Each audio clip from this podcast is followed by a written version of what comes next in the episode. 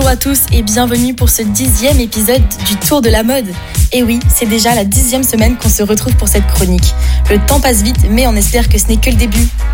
Pour commencer cette semaine, la marque de luxe française Saint-Laurent ouvre sa propre société de production de films. Elle portera le nom de Saint-Laurent Productions et fera ses débuts au Festival de Cannes du 16 au 27 mai prochain.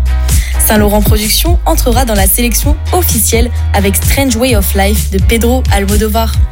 Le directeur de la marque a annoncé vouloir travailler avec tous les grands talents du cinéma qui l'ont inspiré au fil des ans et vouloir leur offrir un espace propre à eux.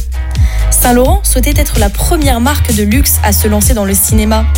Nous attendons avec impatience les résultats du Festival de Cannes pour voir si le nouveau pari de la maison s'avère être une réussite. On reste toujours en France avec l'annonce de la nouvelle collection de la marque Jean-Paul Gaultier. Pour l'occasion, la maison a marqué les esprits avec sa campagne Dress Like Jean-Paul, mettant en scène un faux Jean-Paul Gaultier vêtu d'un kilt et d'une marinière.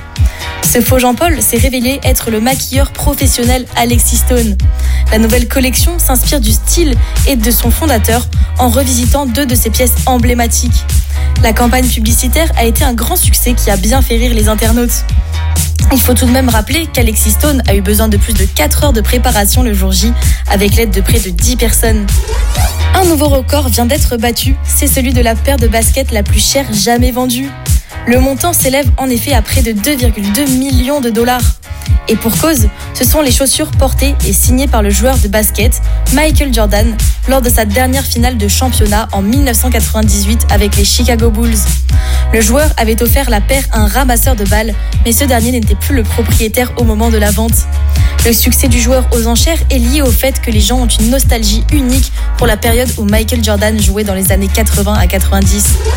Nous finissons cette chronique avec une triste nouvelle.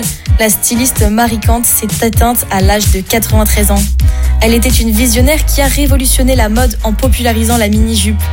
D'après sa famille, la créatrice serait décédée paisiblement chez elle en Angleterre.